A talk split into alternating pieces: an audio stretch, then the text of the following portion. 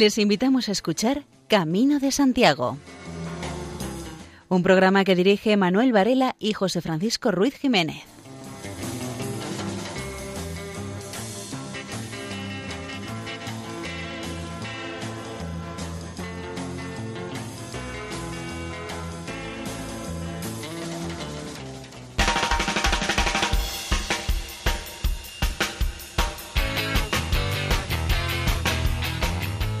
Buenas, aquí da comienzo este programa de divulgación jacobea dedicado principalmente a la peregrinación a Santiago de Compostela. Un saludo de Manuel Antonio.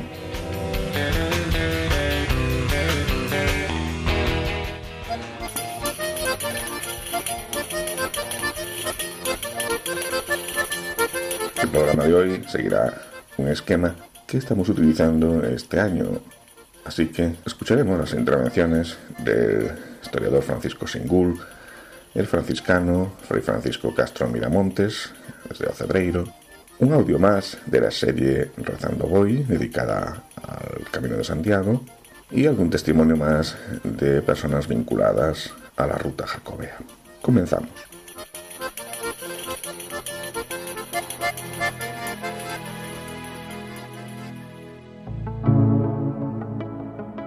Sabemos que no todo el mundo hace el camino por motivos religiosos.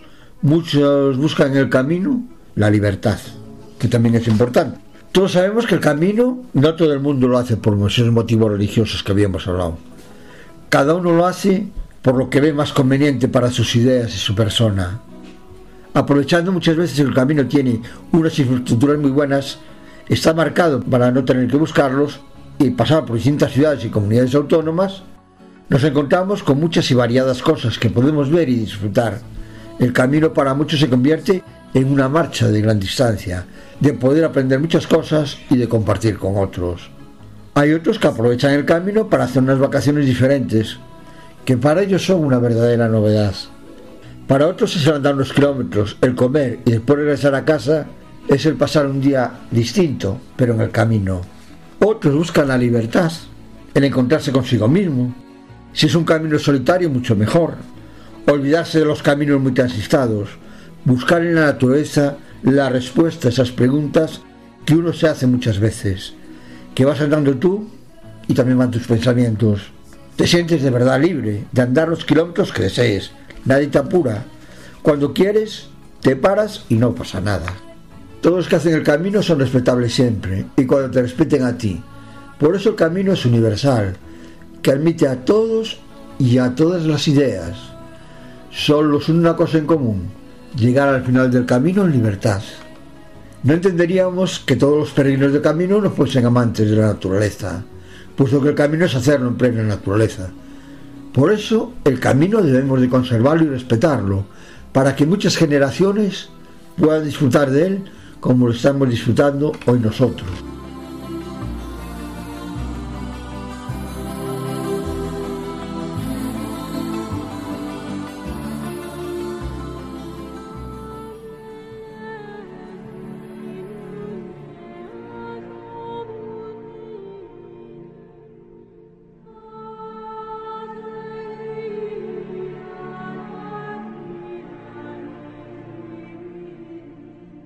Serie dedicada al Camino de Santiago que grabó Francisco Singul, hoy nos presenta los orígenes del culto a Santiago y las tradiciones de la evangelización.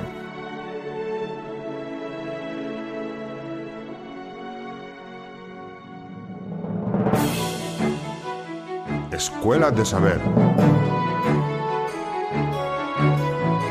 Camino de Santiago, por Francisco Singul. Orígenes del culto a Santiago el Mayor. Las tradiciones de la evangelización de Hispania y del enterramiento en Compostela. El origen del culto a Santiago el Mayor es muy anterior al descubrimiento de su tumba en Compostela, hecho acaecido en la década de los años 20 del siglo IX. Para comprender las razones que llevaron a identificar el sepulcro hallado por el obispo Teodomiro de Iría Flavia con el último destino de los restos mortales de Santiago, hay que analizar las tradiciones sobre su predicación en Hispania y su enterramiento en Galicia. dos acontecimientos a los que se refieren diversas tradiciones y noticias de época altomedieval y origen europeo. Noticias que recogen datos de la tradición oral, en contra del parecer de los católogos apostólicos, textos griegos que mantenían la versión de que Santiago solo había evangelizado Samaria y Judea. Las informaciones más antiguas sobre su predicación en Hispania se transmitieron por tradición oral durante los primeros siglos de nuestra era, en una época en la que se estaba adoptando poco a poco la religión cristiana en la España romana. Un nuevo culto que de modo paulatino fue ocupando el espacio de las devociones paganas, tanto indígenas como las importadas de Roma. Debe tenerse en cuenta que la cristianización de Hispania es un proceso vinculado a la romanización, aunque esto no significa que compartan una evolución pareja. Roma incentivó en la península el culto imperial como signo de romanidad y acatamiento del orden establecido, sin preocuparse por imponer los cultos grecorromanos, aunque los dioses del panteón romano y después algunas divinidades orientales como Mitra, Isis y Osiris se adaptaron a la religiosidad popular hispana. El cristianismo también llegó con Roma, a pesar de que sus principios atentaban contra el poder del imperio y su sistema esclavista. Por eso su expansión se llevó con gran cautela, al principio en secreto, y no se desarrolló en Hispania hasta época bajo imperial. Basta señalar que las primeras comunidades cristianas conocidas en Galicia datan de la segunda mitad del siglo III. Todas ellas eran grupos que dependían jerárquicamente de la Iglesia de Mérida, pero con un origen vinculado a las comunidades cristianas del norte de África, sobre todo del obispado de Cartago. No obstante, no todas las iglesias peninsulares tenían esas raíces, pues la España cristiana, como crisol de culturas del Mediterráneo occidental, es fruto de la influencia doctrinal y cultural de distintas partes del Imperio romano. En la provincia Gallaecia, el cristianismo tuvo unos inicios muy particulares. Se arraigó en las capas populares bajo la óptica ascética del priscilianismo, una doctrina en auge desde fines del siglo IV hasta mediados del siglo VI, que cobró su máxima influencia en el período de la condena y ejecución en Treveris del obispo prisciliano, entre los años 386 y 387.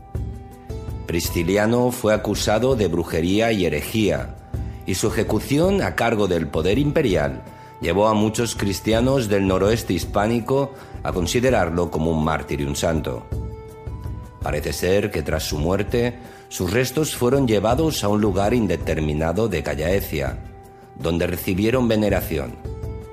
Sea como fuere, el priscilianismo se mantuvo muy vigoroso entre los gallegos, incluido parte de su clero, hasta el segundo concilio bracarense, celebrado en el año 572 en la ciudad de Braga, dándose por terminada esta influencia hacia el año 600. Desde principios del siglo VII se impone la ortodoxia religiosa y las prácticas priscilianistas se van perdiendo y su memoria se olvida. Es en esta época, entre los siglos VI y VIII, cuando se difunden en Occidente las noticias sobre la evangelización de Hispania por Santiago, sobre su martirio en Jerusalén y el traslado de sus restos a Galicia. La difusión de estas tradiciones está en el origen del culto jacobeo, mucho antes del descubrimiento del sepulcro del Cebedeo, acaecido entre los años 820 y 829 un culto que comienza a gestarse en el ambiente político-religioso de la España visigoda, continuando en Francia, Inglaterra y desde el último tercio del siglo VIII en el Reino de Asturias. La cristiandad tenía noticia de la dispersión apostólica y de la evangelización del mundo por los textos evangélicos y los santos padres. El testimonio de los evangelistas Marcos y Mateo fue refrendado por San Pablo en su epístola a los romanos, al afirmar que por toda la tierra se difundió su voz y hasta los confines del orbe habitado sus palabras. La dispersión apostólica se citaba a fines del siglo I en la carta del Papa San Clemente a los Corintios, en el libro tercero de la demostración evangélica de Eusebio de Cesarea, y en la carta del obispo Firmiliano al obispo de Cartago San Cipriano, pieza escrita en el siglo III. En los siglos IV y V, autores como Dídimo de Alejandría, San Jerónimo y San Gregorio también hablan de la actividad apostólica y de la universal propagación del Evangelio. A principios del siglo IV, el segundo libro sobre la Trinidad de Dídimo de Alejandría cita a España en este sentido.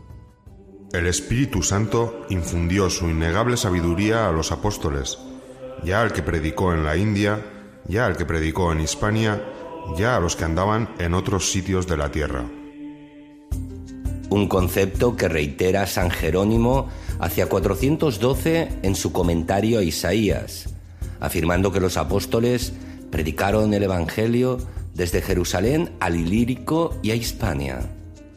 Estas tradiciones reforzaron la idea de que en Occidente muchas comunidades cristianas habían sido fundadas por otros apóstoles distintos a San Pedro y San Pablo. Hace unos días falleció músico italiano Franco Battiato. En su homenaje hoy volvemos a escucharlo y hoy vamos con un tema que viene bien a este programa. Es el titulado Nómadas.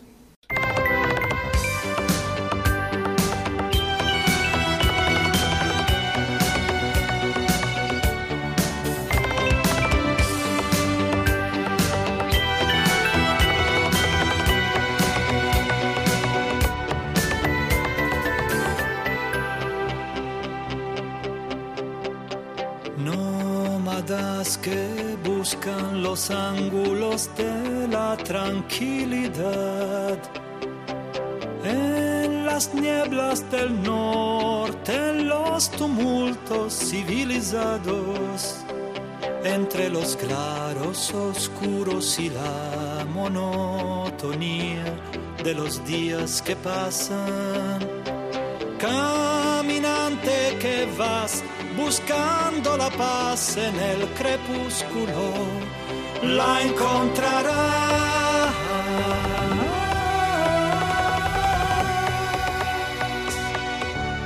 La encontrarás.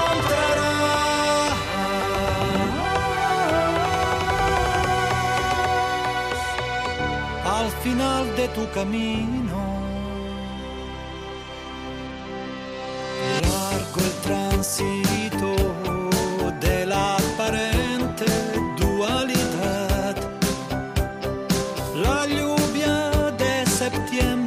despierta el vacío de mi cuarto y los lamentos de la soledad aún se prolongan.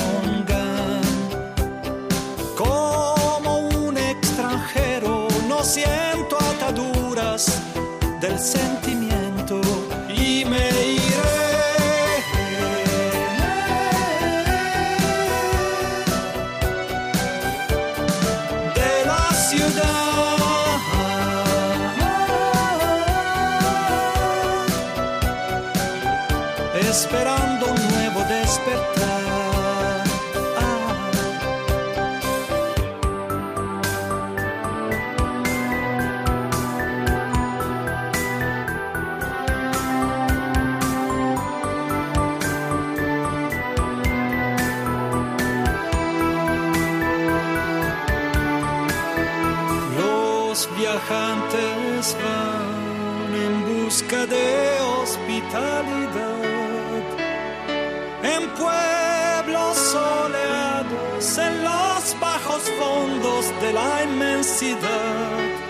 y después duermen sobre las almohadas de la tierra.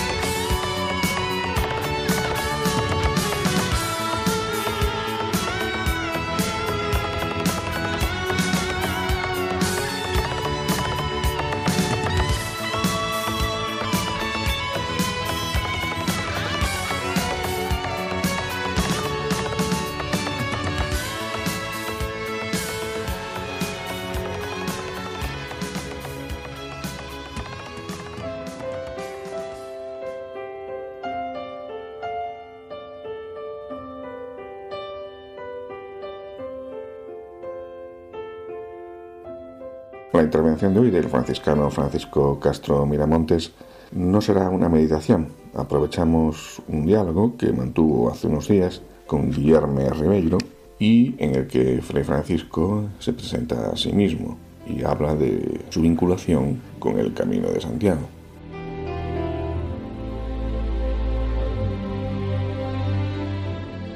El Camino de Santiago me aportó, sobre todo, abrir el corazón, ser más sensible, el contacto con la naturaleza y sobre todo el descubrir que hay más personas en el mundo que no hablan mi idioma, aunque en el Camino de Santiago se habla siempre un mismo idioma, que es el del amor, el de los gestos, el de la sonrisa, el de la mano tendida, el de los abrazos, pues bien, en ese contacto con personas de otros lugares del mundo, también abrir la mente y me di cuenta que quiero ser, quiero formar parte de una gran familia. Mi nacionalidad es la humanidad, ser humanidad.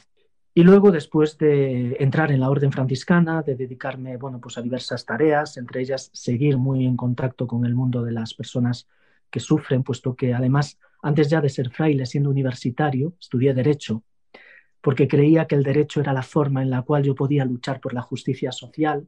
Luego me decepcionó mucho. Y el caso es que una vez que me pongo con esta actitud de servicio, mi tiempo libre como universitario en Santiago de Compostela lo dedicaba a ir a una residencia de ancianos a atender, cuidar en lo que pudiera a personas mayores. Por cierto que esa residencia de ancianos, ese asilo, es la actual oficina del peregrino, el Centro Internacional de Acogida de Peregrinos, la calle Carretas. Era ahí en donde estaba esa residencia de ancianos, en donde durante años, mis años como universitario y luego mis primeros años también ya en la Orden Franciscana, dedicaba mi tiempo libre a ir a atender a estas personas mayores. Cuando hago el camino, insisto, ahí ya conozco de primera persona lo que significa la peregrinación y empiezo a amar todavía más el camino y sobre todo a sus protagonistas, a las mujeres y hombres que cada uno con su vida a cuestas viene con tantos sufrimientos, con tantas tristezas y con tantas esperanzas e ilusiones hacia mi ciudad almada. Y después de haber estado un tiempo fuera por cuestión de estudios, regreso nuevamente a la ciudad de Santiago de Compostela y decido que tengo que hacer algo por el camino. Y es ahí en donde abro las puertas de San Francisco en verano para poder acoger también gratuitamente a peregrinos. El donativo que dejaban los peregrinos era para las personas sin hogar, para nuestro albergue de atención a personas sin techo. Atendemos también a familias sin recursos, damos cursos formativos, es una labor social muy interesante. El caso es que en verano intenté crear, con la colaboración de hospitaleras y hospitaleros, un espacio fraterno en el corazón de la ciudad de Santiago de Compostela. El convento de San Francisco está a 150 metros de la catedral, un lugar histórico pero sobre todo donde tratábamos de cuidar muy mucho la acogida en ese final de camino de los peregrinos. Siempre digo que en realidad en Santiago tenemos un secreto. Los compostelanos somos un poco mentirosos y es que el camino de Santiago no acaba en Santiago, tampoco en Fisterra, junto al mar, por muy hermoso que sea, que lo es. No, en Santiago comienza tu camino, tu nueva vida, tu transformación. Después del camino de Santiago hay otro camino que es la vida misma. Y eso era algo que quería transmitir a los peregrinos. Entonces, como compostelano, estaba allí, quería estar allí para abrazar a peregrinos en mi ciudad. Algo que he hecho hasta hace poco más de un año con esta tremenda pandemia, que por prudencia no lo hago, pero he abrazado en mi vida, calculo que casi 30.000 personas a lo largo de todos estos últimos años. Y ahora en Ocebreiro también lo estaba haciendo. Ahora no puedo. Y es algo que echo de menos, porque el abrazo es corazón con corazón y que una persona desconocida te mire, te sonría, te abrace, te está dignificando, te está amando. Y necesitamos mucho estos gestos, a mi modo de ver, de humanidad, que en el camino de Santiago están muy presentes, están muy latentes. Por tanto, mi historia, mi vida, mi biografía está muy vinculada desde el nacimiento a Santiago de Compostela, al camino de Santiago, ahora a este lugar también tan significativo como es Ocebreiro. Si nos quieres escribir, puedes enviarnos un correo electrónico a camino de Santiago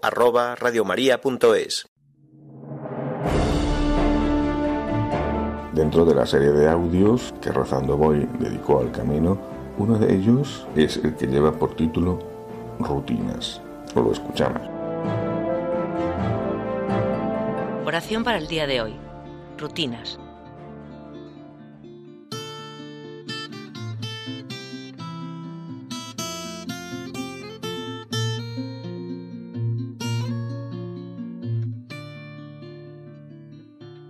Un día más, Señor, me encuentro contigo, en medio del camino. Tú vas formando parte de estos días. Tu palabra, tu evangelio, tu enseñanza son guías que me ayudan a caminar. Aquí estoy, tal y como soy, con mis manías y mis capacidades, con mis buenos o malos humores, con mis talentos y mis defectos, para seguir caminando. La lectura de hoy es del libro del Eclesiastés. Una generación se va, otra generación viene, mientras la tierra siempre está quieta. Sale el sol, se pone el sol, jadea por llegar a su puesto y de allí vuelve a salir. Camina al sur, gira al norte, gira y gira y camina el viento. Todos los ríos caminan al mar y el mar no se llena. Llegados al sitio a donde caminan, desde allí vuelven a caminar. Todas las cosas cansan y nadie es capaz de explicarlas. No se sacian los ojos de ver, ni se hartan los oídos de oír. Lo que pasó, eso sucederá. Nada hay nuevo bajo el sol.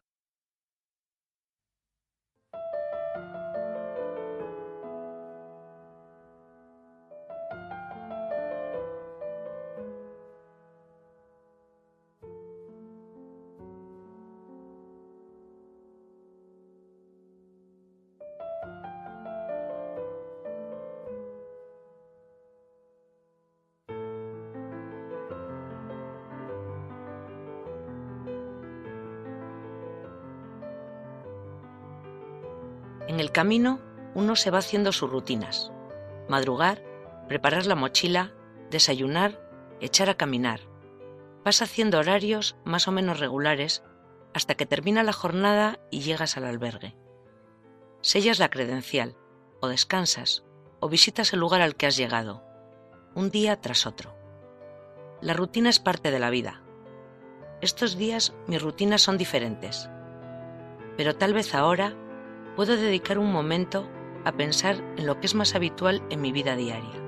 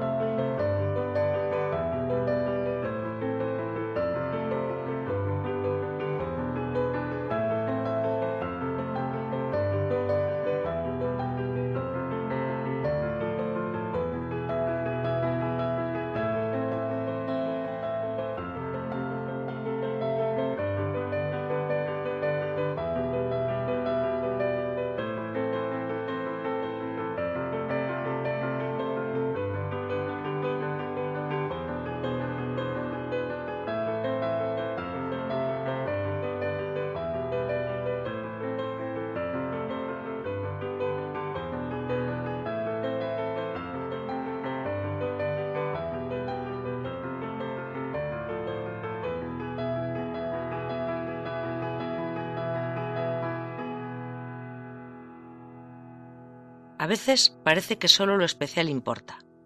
Los momentos maravillosos, los viajes inolvidables, las historias únicas. Pero en realidad hay mucha vida en lo rutinario, en las clases o el trabajo, o en los horarios que no varían mucho, en las personas con las que comparto más tiempo, y en la fe, que tiene también algo de cotidiano. Te pido, Señor, que me ayudes a darme cuenta de todo lo bueno que hay en mi día a día.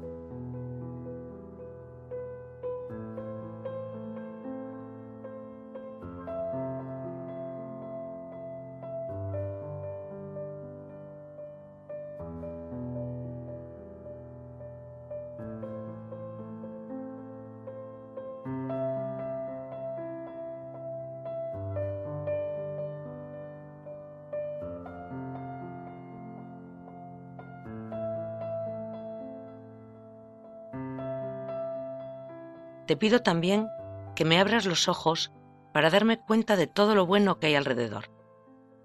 Que aprenda a dar gracias por mi familia, mis amigos, trabajos, cansancios, por todo eso que no es nuevo bajo el sol y sin embargo está lleno de vida y de posibilidades.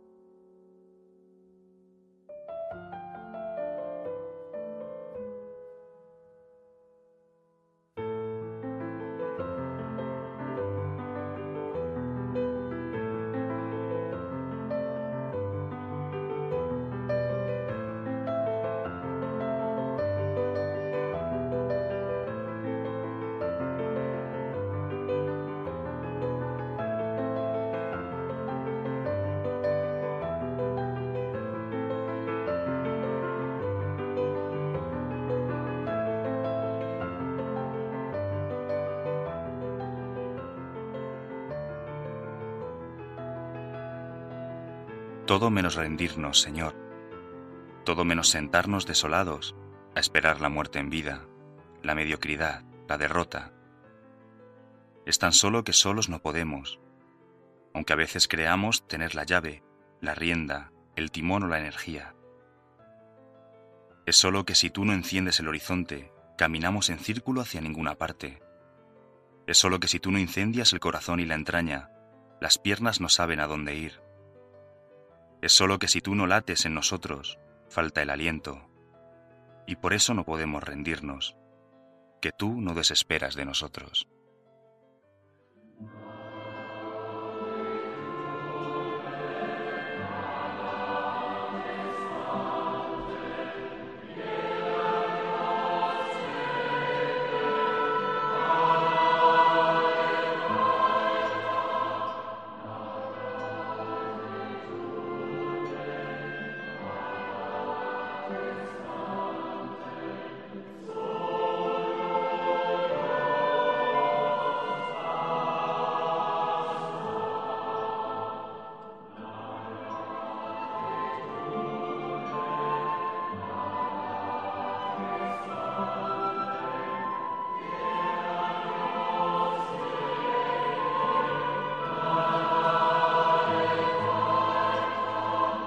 Están escuchando Camino de Santiago en Radio María.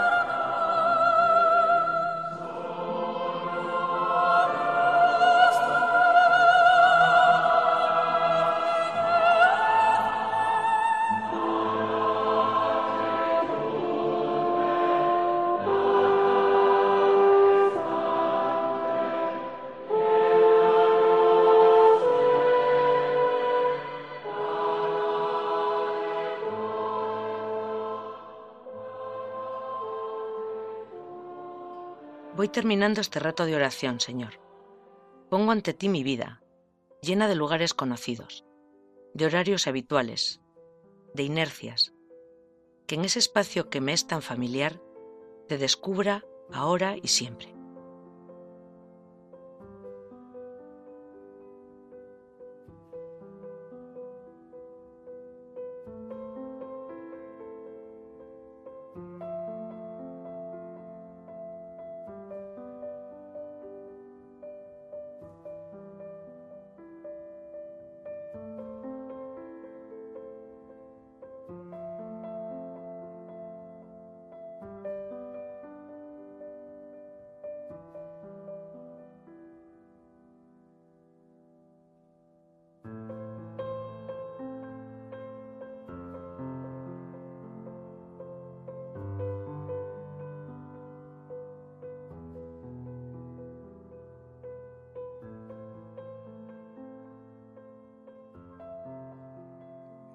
Padre nuestro que estás en el cielo, santificado sea tu nombre. Venga a nosotros tu reino. Hágase tu voluntad en la tierra como en el cielo. Danos hoy nuestro pan de cada día. Perdona nuestras ofensas, como también nosotros perdonamos a los que nos ofenden. No nos dejes caer en la tentación, y líbranos del mal. Amén. Acabamos de escuchar un audio de Rozando Voy y aprovechamos para felicitarles por su décimo cumpleaños. La Asociación de Periodistas del Camino de Santiago hace unos días concedió premio correspondiente a este año 2021 al grupo musical gallego Aquenya por su labor divulgativa de la ruta jacobea al musicar textos poéticos de un trovador medieval, Martín de Padrocelos, vinculado a la localidad de Sarria. De ese disco Trovador no Camiño, escuchamos uno de los temas.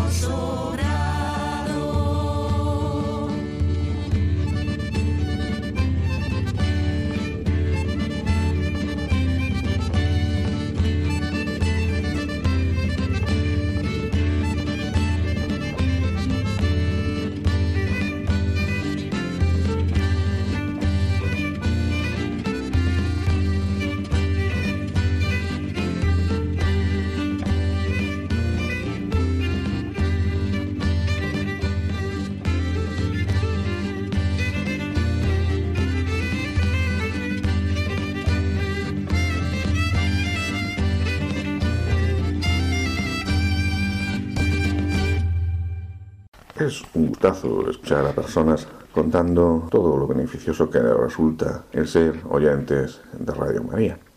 Para que esos beneficios se extiendan a otros potenciales oyentes, se requiere apoyo en forma de oración, tiempo o aportación económica.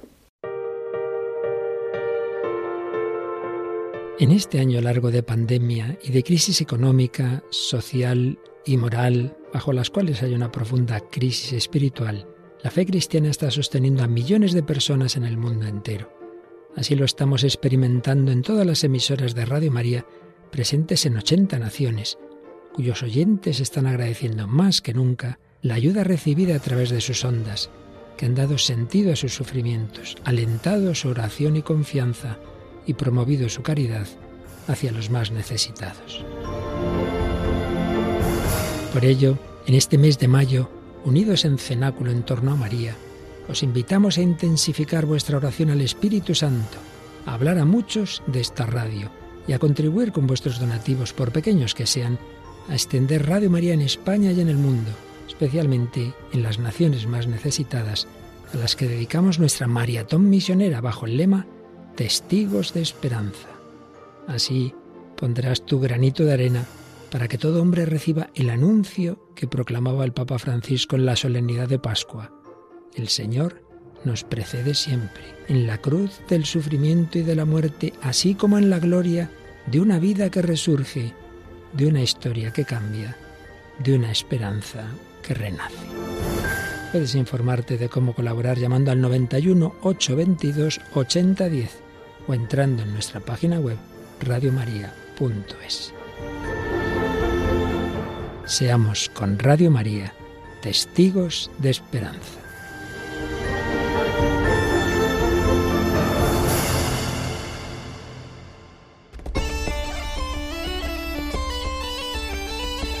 Hace unos meses ya se preveía que este mes de mayo, que está a punto de concluir, sería probablemente un tiempo propicio para un aumento significativo de las peregrinaciones a Santiago de Compostela.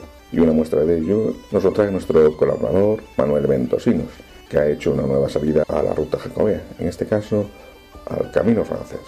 Lo escuchamos. Hicimos un tramo de una etapa del Camino francés de Santiago Qué bonito es encontrarse otra vez en el camino. Qué bonito es que la gente te diga bienvenidos peregrinos. Qué bonito es recordar esos tiempos cuando el camino estaba a tope y hoy que está en silencio, que está tranquilo. ¿Qué diferencia hay? Otra forma de ver el camino. Cuando ves que el día anterior hace un día de verano, que te anuncia que viene una borrasca, que nos va a afectar, piensas, esperemos que se equivoquen buscas en internet o las agencias meteorológicas para ver cuál te da el mejor tiempo. Cuando todos coinciden dices, bueno, vamos mal. Te levantas y miras al cielo, en ese momento no llueve, las calles están mojadas, pero amenaza lluvia. Piensas, quizás no lleva tanto para hacer la etapa de hoy. Y sales ya de casa y empieza a llover. La lluvia persiste cuando te diriges al punto de partida de la etapa, cada vez cae más agua. Miras a través del autocar y ves que los limpia parabrisas se mueven constantemente que está cayendo en los cristales con ruido.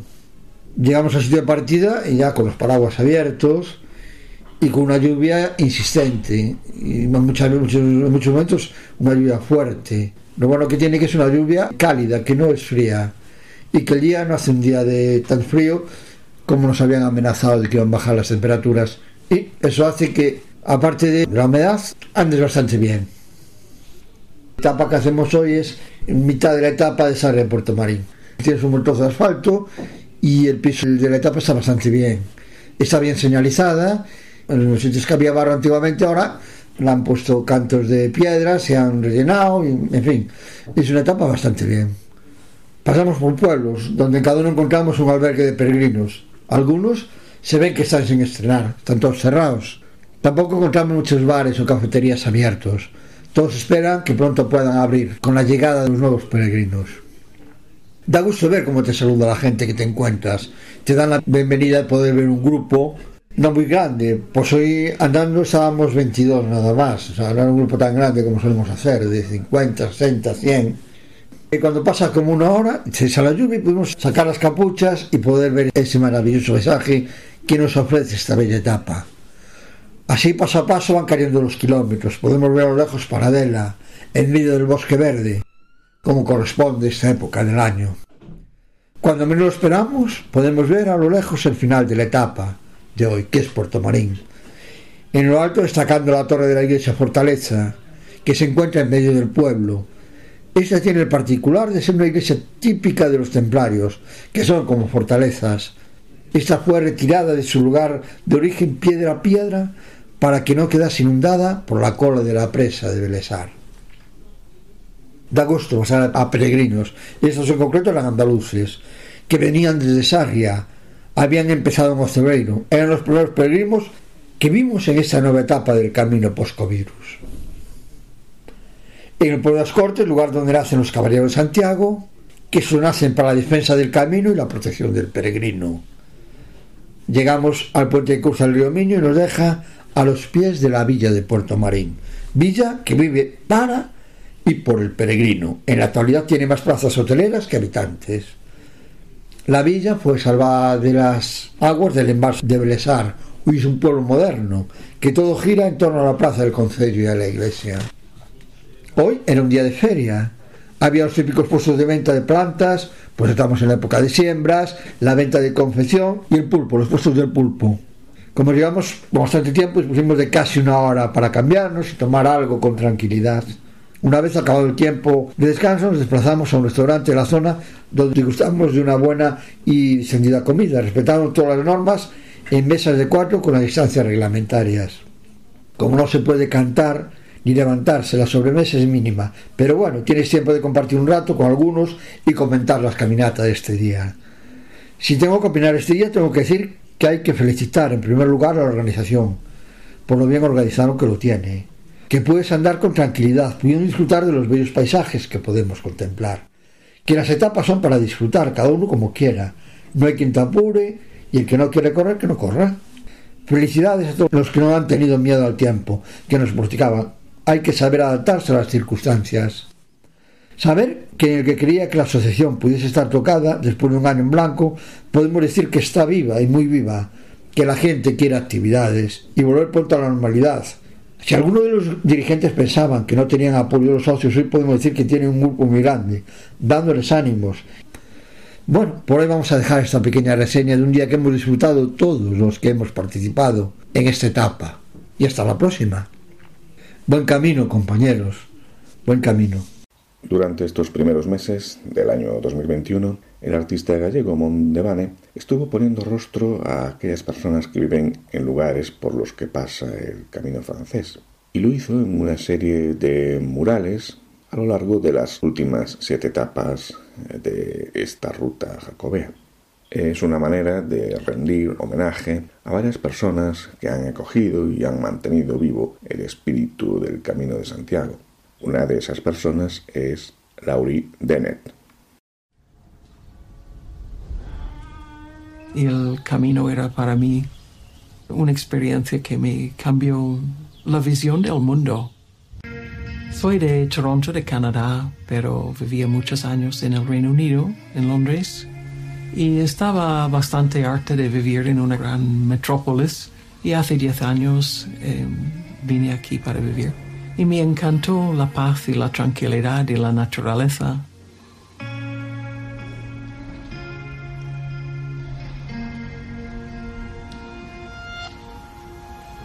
di cuenta que podían poner en marcha una idea que era hacer una réplica del laberinto de la Catedral de Chartres desde donde había empezado mi camino de Santiago.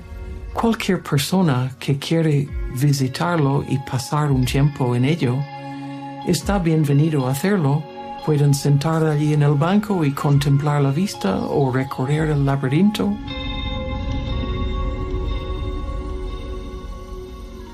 Y, esto fue mi, pequeño intento de decir gracias a, la vida y a Galicia y a, a todo por el gran privilegio de vivir aquí.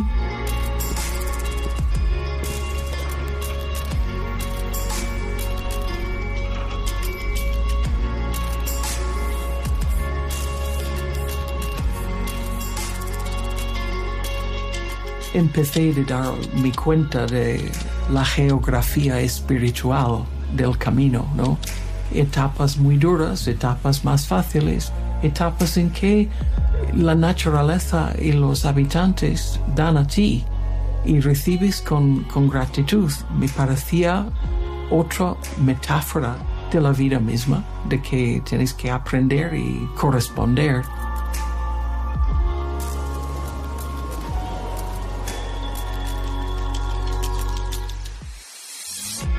Tu peregrinación es el resto de tu vida.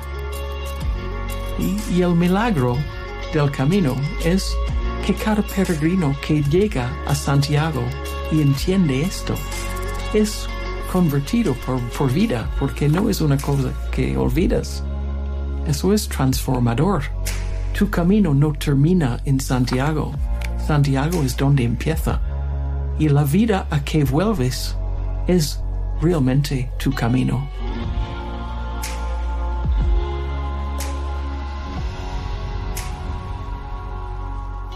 Otro retrato que el artista Mondevane pintó en un lateral de un edificio es el de Mario Mato, en Portomarín. Y en su propiedad, Santa Mariña, hace investigaciones sobre las energías renovables. Escuchamos a Mario Mato. Logré pues un empeño que tenía yo desde, bueno, pues prácticamente desde cuando empecé, de ser casi autosuficiente, ¿no? Suficiente quiere decir que producimos la mayor parte de productos que se consumen en casa son nuestros. Tú ibas a una casa cualquiera de aquí, de, de las de aldea, como se decían aquí, y siempre como es gente generalmente acogedora, tú si no comiste te sacarían un chorizo, un trozo de queso, un poco de pan, un vino, y ya se hace camino. Se suele decir para el peregrino, ¿no?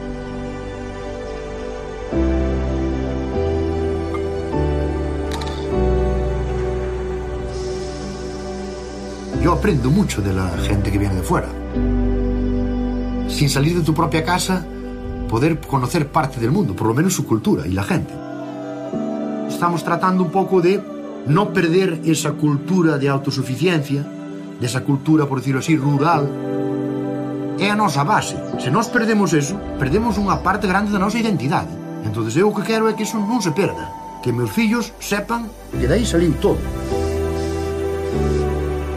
y ser después autosuficiente a nivel energético, o sea, lograr tener el marchamo de casa verde, ¿no? O sea, que toda la energía que se produce aquí en casa sea pues renovable, sostenible y no, no depender de, de combustibles fósiles.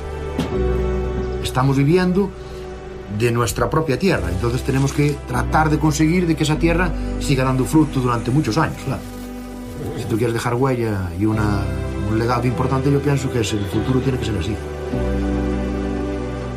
una cultura de vida. Y es un poco lo que me da a mí pues esa gana de seguir hacia adelante. Y un poco, bueno, pues ver que lo que estás haciendo tiene un pequeño fruto y puedes dejarlo ahí para el día de mañana, pues eso te da ganas de seguir para adelante, ¿no?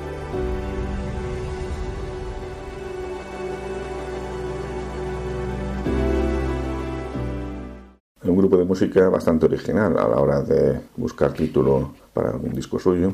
Estamos pensando en Yawina Bobongo, y no solo, sino también para nombrarse a sí mismos. Es el caso del grupo La Fricativa Sonora, del que escuchamos el tema The Fisher of Men.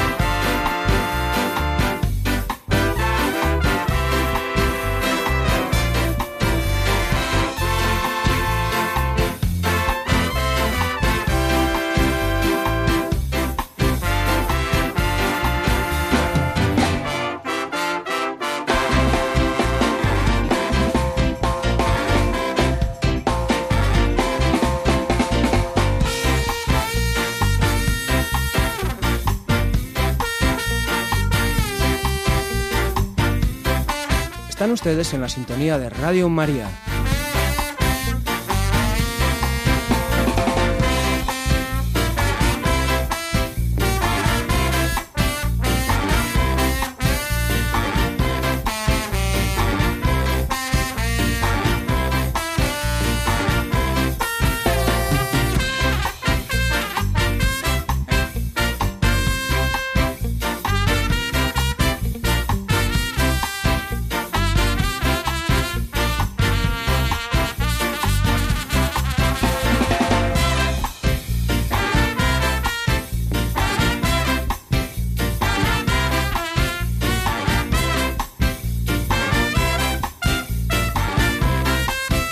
Un día más acabamos estas reseñas del camino. Que tengáis una buena semana. Que esperemos que pronto podamos encontrarnos en el camino. Bien sea el de Santiago, bien sea el camino de nuestra casa, bien sea en cualquier camino. Que podamos darnos un abrazo. Que podamos compartir muchas cosas con los demás. Buenas noches y buen camino, compañeros.